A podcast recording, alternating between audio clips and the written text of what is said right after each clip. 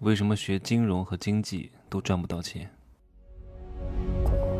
没有事实，没有真相，只有认知，而认知才是无限接近真相背后的真相的唯一路径。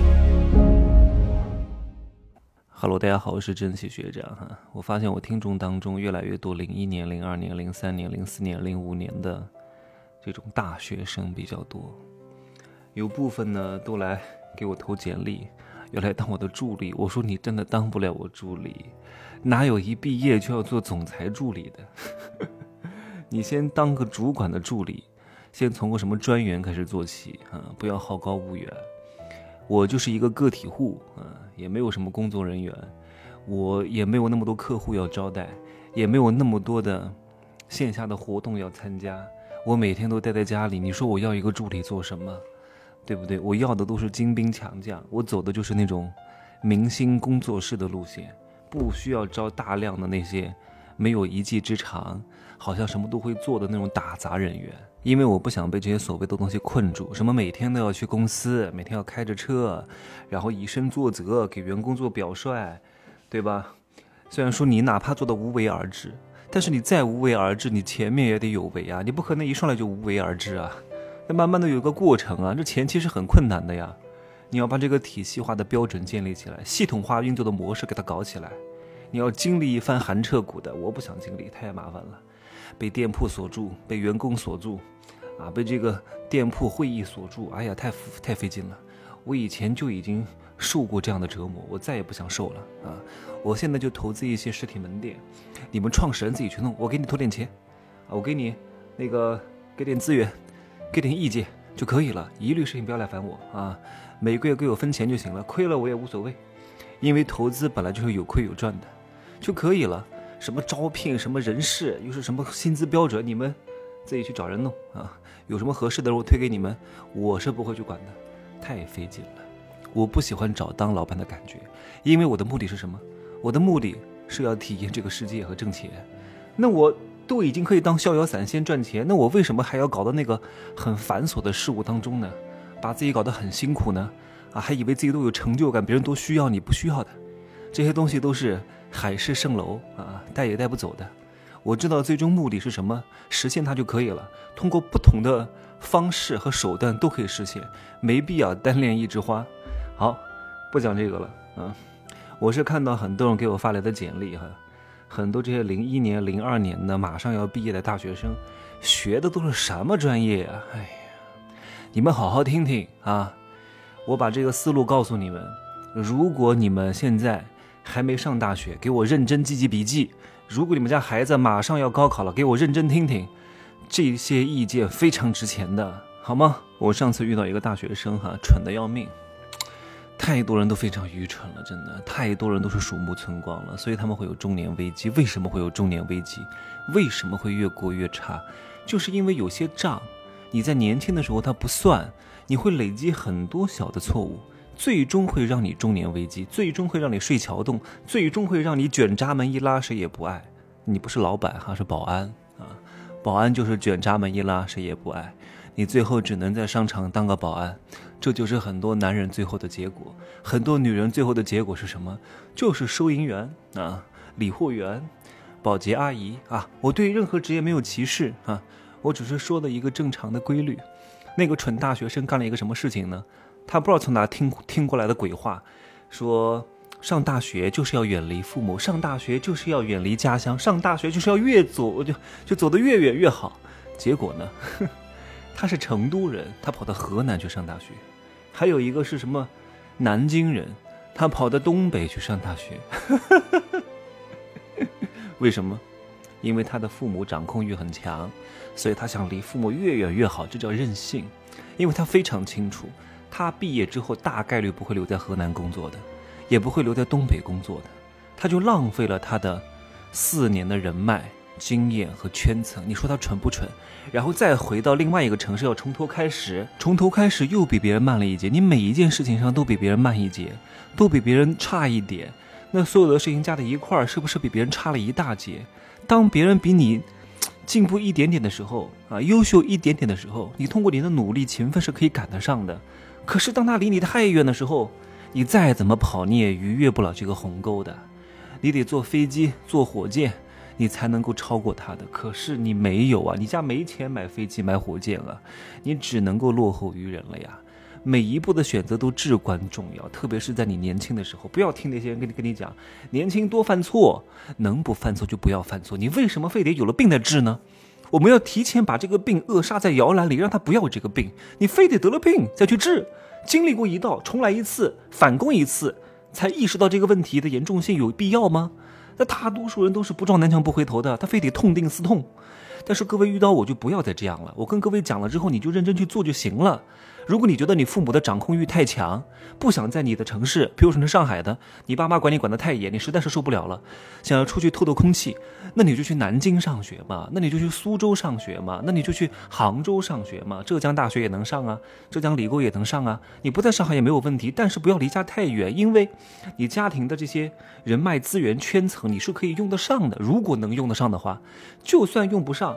你在这附近工作的话，以后父母出了点问题，你年龄大了，父母这个也也老了，有些后续的问题你可以方便解决，对吧？你进可攻，退可守，不要太任性啊！跑到什么老少边穷的地方去给我上大学啊？美其名曰为了实现自己的理想，那你就要为你这个理想付出代价啊！我跟各位讲一下我的例子哈，我们家没有人指导我的，我们家没有一个人是学艺术的，他们都不懂，全靠我自己。我那个时候就有非常。智慧的判断啊，呃，我是芜湖人，我从高二开始呢就在外面主持活动，然后外面的路演啊，然后主持婚礼啊，参加唱歌比赛啊，我高二就拿过一些本市的奖，什么芜湖电视台的主持人大赛的二等奖，啊，什么什么作文比赛的全市二等奖啊，等等之类的，我还是认识这个圈层内的比较多的这个行业内的人啊，大家都彼此知晓。对吧？学长学姐他们有时候可能会回来本市参加这些比赛，也都知道有我这个人。我那个时候还是比较知名的哈，在这个圈子内。好，那我艺考的时候呢，我考了很多学校啊，其实很多也不是很多吧，也就七八所，也不是很多。我没有考太多，因为有些学校我我也很清楚，我考了也不会去上的。呃，我考中戏的时候呢，我，哎呀，真的太搞笑了，我以为我一定能考上的。我还在那个复试放榜的时候，我就把那个零钱准备好。哎，在哪交钱？没我名字。哎呀，因为我考中戏的时候啊，因为我这中戏是在我所有考的学校当中比较中间的哈。我前面考的都非常不错，老师都非常喜欢，我就飘了。我飘了之后呢，我就在过年的时候染了一个黄头发，我自己染的。然后我过年后就去浙江传媒学院考中戏。考中戏初试，那个老师看到我眼睛都绿了。他说：“这是，他没说什么哈。那个那个主评委还是一个非常非常知名的主持人，我忘了。呃，以前中央十台的那个主持人。哎呀，我后来才知道我为什么考不上啊。其实我的形象、个子都是非常不错的，五官也非常端正。按理说，我如果不穿的那么夸张，我穿个大风衣、大袍子，染了个黄头发，然后戴了好多叮铃咣啷的首饰。”中戏不喜欢这个类型的，中戏喜欢质朴的学生，所以我就没有考上啊。我后来录取了哪些学校呢？南京艺术学院可以上，但是是表演专业。我想想看，算了吧，我不喜欢表演专业啊。然后还有个河南大学，河南大学播音主持专业，我考的也还不错，考第四名。呃，还有一个四川师范大学，我考全省第二名啊，专业课。哎呀，还有一个就是我们我后来上的本科院校安徽大学，我考的不是很好的，我考五十多名，只招三十个人。各位，来，请问你怎么选？来，这个问题现在给你，请问你怎么选？河南大学和川师大是报了一定能上的啊，那个安徽大学呢，你报了不见得能上。请问你怎么选？你是芜湖人啊？各位，我告诉你我是怎么想的，我是河南。那是绝对不能去上的啊，因为河南大学它还不在郑州，它在开封。我说这真是太可怕了，不行啊！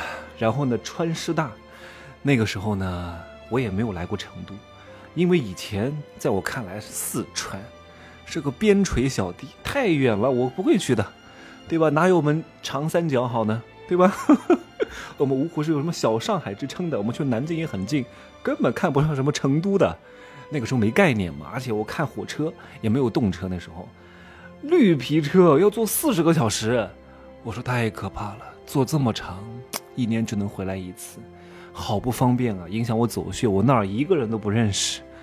哎呀，不能去，而且听说那儿军训要军训一个月，我不喜欢军训，我从小就不喜欢参加军训，麻烦的很。我说我不上这个学校，我就冒险填安徽大学，五十四名就招三十个人。各位，如果前面多三个人报了这个学校啊，就是五十四名之前的那些人，那因因为有些人他他考二十八名，他可能也也中了别的学校，但是他没有填报安徽大学，对吧？他没有填报的话，那就我就往前递一个。那如果前面再多几个人，我就排除这三十个人之外，我就上不了了呀。我上不了，只能上大专啊，各位。所以我是冒险才上了我们学校的呀。我为什么要上安徽大学？各位，第一，我是芜湖人，合肥是安徽省的省会，对吧？我离家比较近。我那个时候虽然没有动车吧，但我坐个大巴回来才一个半小时啊，坐个火车也才两个小时啊，很方便。而且，河南，因为我是我是以后要当主持人的嘛，那个时候的梦想。我说河南台有什么可进的？河南台天天就打架，武林风啊。四川台我从来没看过四川台，四川台天天放白娘子。哎呀，不行不行，传媒行业不是很好。我说安徽台很好，安徽卫视呢真的很好。飓风行动、周日我最大、超级大赢家啊，什么周末大放送特别好。我说我我在合肥上学啊，未来进安徽电视台那都都多好。对吧？而且我这些资源都能用得上。我在芜湖累积的这些人脉呀，什么演艺圈子呀、走穴的圈子呀，他们有些都是散播在这个省会，这个合肥的啊。确实如我所料，我赌对了，我就上了。上了之后呢，啊，我为什么大学能赚这么多钱？因为我这些人脉都能用得上。我以前在芜湖走穴的，啊，现在有些活在合肥了，也找我去主持各种活动，什么蒙牛酸酸乳音乐选拔赛都是我去主持的，各大高校巡演全都是我去，什么中科大的那个什么年度晚会也都是我去的，所以我就接了很多活哈，我过得非常非常滋润，回家也很方便，多好！我那个时候也没打算去什么成都，也没打算去什么北京，我就准备毕业之后就留在当地。啊，做过主持人很好，因为那个时候当主持人对我来说是一个赚的比较多的行这个职业，而且呢比较风光啊。那个时候还是电视黄金年代的末期，对吧？如果我那个时候真的进了，我还是有点可能啊成为在这个区域内家喻户晓的主持人的。后来只是因为一个契机变了，我一个学妹跟我说你应该去北京试一试。我说对呀，我这形象真的是很好，因为我在我那个。那一波人当中，真的是综合素质最好的，要个子有个子，要形象有形象，要专业有专业，要奖项有奖项，要人脉有人脉，其实可以还不错的啊！我就去北京，后来又又因为因缘际会，我才来了成都，对吧？你看我讲了我这一系列的经历，你就知道我为什么要选择安徽大学冒险赌一赌。我如果安大没有上到，我只能上一个大专，各位。安徽广播影视职业技术学院，现在改名字了哈，现在叫安徽大学什么什么附属艺术学院吧，对吧？那不一样，跟本部有些区别的，但我也不管了，什么学校无所谓的哈。我我现在别人说我文化低，我说对，我就是初中文化啊。当你真的有自信的时候，你不会在意别人说你是哪个学校毕业的，无所谓了。我说哪个学校毕业的不重要，你听我讲讲话就知道我有没有就可以了，对吧？好，这就是我的经历和案例。妈呀，十几分钟了呀，严重超时了，我不讲了哈，因为接下来还有很多内容，我至少得再讲个十多分钟。我就把这今天这个节目呢做成两集就好了，下一集来讲一讲为什么不要去学什么金融专业和经济专业哈。当然不是绝对的，看你的状况，我会给各位分析一下的，好吧？祝各位莘莘学子们。选择一个好学校，选择一个好专业，一切的目的是什么？辅助赚钱。赚了钱之后有什么？有选择权，懂吗？有了选择权，你会快乐。就这样说吧，拜拜。